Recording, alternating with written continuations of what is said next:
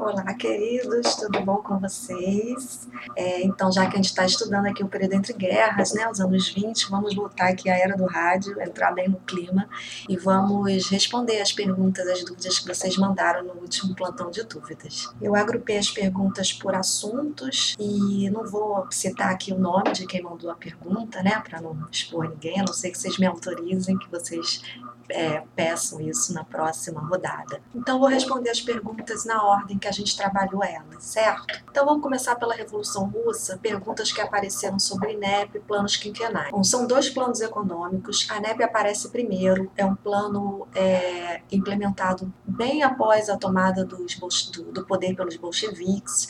É, depois, é, depois que os bolcheviques tomam o poder, a gente lembra que teve aquela fase do comunismo de guerra, da guerra civil, é, houve uma centralização centralização do, do Estado, uma, uma, centralização inicial do poder do Estado. E naquele contexto a economia estava bem desorganizada, já vinha fragilizada desde antes da Revolução, naquele contexto da guerra, é, a, a Revolução, as tomadas de poder, a guerra civil, tudo isso desestabilizou bastante a economia.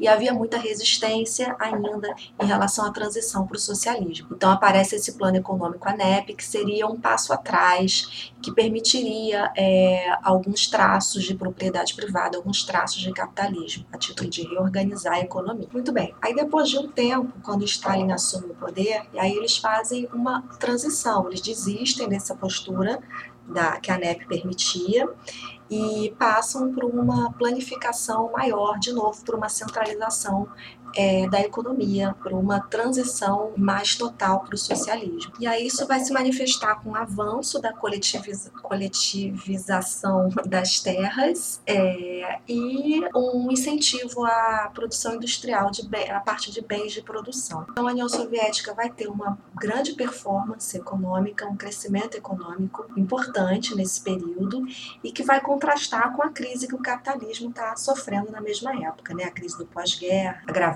pela crise de 1929 e depois. Então isso vai ser um efeito, é, um elemento importante nesse período do entre guerras, esse crescimento do socialismo como uma alternativa ao capitalismo que está sendo posto em, em xeque. Passando agora para a crise de 29, nós vimos o quanto os Estados Unidos saem bem da Primeira Guerra Mundial e a Europa numa crise muito grave. Conforme a Europa vai se recuperando dessa crise, vai repondo a sua economia, isso é um motivo que leva à, à, perda de fôlego da economia dos Estados Unidos. Essa volta da competitividade, Estados Unidos e Europa, entre outros fatores que a gente viu, levam ao agravamento da recessão nos Estados Unidos, o auge dessa recessão com a crise de 29, com a quebra da bolsa de 29. E nesse ponto a gente tem que lembrar que as economias capitalistas estão interligadas. A recessão profunda que se inicia nos Estados Unidos irradia para o mundo todo, inclusive para a Europa, que naquela altura estava se recuperando da crise. Então a Europa teve uma queda no pós-Primeira Guerra Mundial, no que está se levantando daqui vem um novo baque, então vai ter uma nova, um novo ciclo de crise econômica na Europa e que vai ser muito mais cruel com aqueles países países que estavam, que tinham perdido a Primeira Guerra Mundial. Isso fica muito claro naquele gráfico do exercício da página 571, exercício número 4 que mostra que estava acontecendo uma queda no nível de desemprego e aí a crise de 29 faz de novo a taxa de desemprego ir lá para as alturas na Alemanha. Sobre o tema nazifascismo, as dúvidas que vocês enviaram é a primeira sobre o que seriam profissionais liberais, porque o livro fala de uma das medidas que proibia judeus de praticar as profissões liberais. Profissionais liberais são geralmente é, advogados, dentistas, médicos, profissionais com uma formação técnica universitária e que geralmente trabalhavam por conta própria. E outra pergunta importante que apareceu sobre três conceitos do nazifascismo: corporativismo, autoritarismo e totalitarismo. São três conceitos, são três características importantes do nazifascismo. Basicamente, esses três conceitos estão, é, os três estão bem interligados e tem a ver com a ideia de quanto a doutrina nazifascista ia contra a democracia liberal. Então a gente chegou a conversar sobre isso, era um contexto histórico que favorecia o surgimento de autoritarismos. Como a gente falou, a União Soviética, que demonstrava um bom desempenho econômico, tinha um Estado autoritário, o stalinismo. Os Estados Unidos, com o New Deal, tinham uma proposta de superar a crise econômica com o Estado sendo o grande salvador, o Estado sendo um agente interventor. Na Europa havia esse sentimento de que a crise econômica, a derrota na guerra, é, as mudanças nos hábitos e costumes, o, o movimento feminista questionando a autoridade é, patriarcal, uma série, uma série de outros questionamentos nos hábitos, nos costumes, uma, um sentimento de que o mundo estava mudando, de que os valores estavam sendo é, degenerados.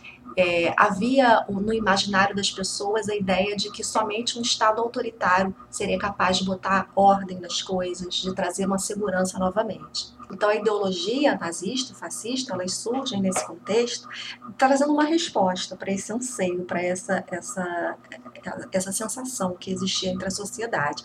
Então, características fortes do nazifascismo vão ser o corporativismo, o autoritarismo e o totalitarismo. A grosso modo, os três falam sobre isso, sobre centralização do poder político, diminuição das liberdades individuais, ok? No geral, os três conceitos é, significam essa ideia. Mas então vamos entender especificamente cada termo, detalhe de cada termo. Corporatismo vem de corpo, vem de um corpo só. Isso foi uma bandeira muito forte do fascismo italiano. Então, a ideia era que os espaços de organização da sociedade que existiriam numa democracia, que existiriam de forma forte numa democracia, sindicatos, associações estudantis, associações de artistas, etc. No corporativismo, essas associações perderiam força, estariam todas subordinadas ao Estado. Então, pensando nessa analogia do corpo, é, o seu braço, a sua mão, não tem tanto poder de decisão, ele está subordinado a um, um, corpo maior acima de tudo isso, né? Uma mente acima de tudo isso. Importante de novo a gente lembrar que essa tendência autoritária está forte no mundo todo nos anos 20 e 30. Isso foi muito copiado, isso foi muito. Foi uma influência forte em várias, em várias partes do mundo, inclusive no Brasil. Durante a era Vargas, dos anos de, de 1930, da Revolução de 30 até 1945, especificamente durante o período do Estado Novo. Mas não só no Estado Novo, durante toda essa era Vargas. Então, por exemplo, aquele sindicalismo varguista, onde os sindicatos eram extremamente vinculados e controlados pelo Estado. Seria uma, um exemplo de, de, desse, desse conceito que a gente está falando do corporativismo. Totalitarismo. A ideia é que a totalidade da sociedade, a totalidade da nação seja uniforme, pensem igual. A gente pode pensar naqueles grandes comícios nazistas e fascistas, né, todos uniformizados, marchando mesmo ritmo, os gestos também uniformizados. Isso embasa também a ideia da raça pura, a ideia do nós contra ele, os bons contra os maus. Então, essa ideia de que a, total, a totalidade da sociedade, a boa sociedade, entre aspas, tem um mesmo interesse, pensa igual, estamos todos debaixo do mesmo guarda-chuva e quem é diferente ou pensa diferente ou se opõe é, não merece estar entre a gente, tem que estar eliminado. O autoritarismo tem a ver mais diretamente com a ideia de um partido único, do personalismo, de uma liderança, é, um culto à personalidade, um culto a essa liderança. Enfim, autoritarismo, corporativismo e totalitarismo são conceitos que estão de mãos dadas, os três. A fronteira entre um e outro não é, não é muito clara. E o importante mesmo é pegar essa, é, esse gancho principal, né? Que, o, que são três características do nazifascismo e é muito muito forte, é muito marcante na ideologia do nazifascismo essa ideia do, da oposição à democracia. A democracia vai ser vista então como um governo fraco, incompetente, incapaz de responder às necessidades que a nação tinha naquele momento. Para terminar, uma dúvida de, sobre, não é, sobre um desses temas, alguém que está estudando uma outra coisa, fazendo uma, uma revisão, e me pergunta sobre o genocídio de Ruanda. A pergunta é o quanto é importante saber, o quanto é importante se aprofundar nesse tema. Bom, não é importante se aprofundar nos detalhes da guerra civil que aconteceu nos anos 90, né, em 1994. É importante relacionar essa guerra civil dos anos 90 com o contexto do imperialismo do, do, do, do século XIX. E, na verdade, a associar é, essa guerra civil como uma consequência de, do imperialismo do século XIX, toda a ideologia do, do neocolonialismo, da missão civilizadora, o critério como é feito a partilha da África, sem respeitar as fronteiras culturais, históricas já existentes, que leva a esse, essa constante de guerras civis no continente africano, depois da do fim da, do, da colonização, no século XX. Bom, é isso, meus amores. Eu espero que tenha ficado bom essa gravação. Que o, o áudio esteja legal, que todo mundo tenha conseguido me ouvir bem e tenha conseguido me entender bem.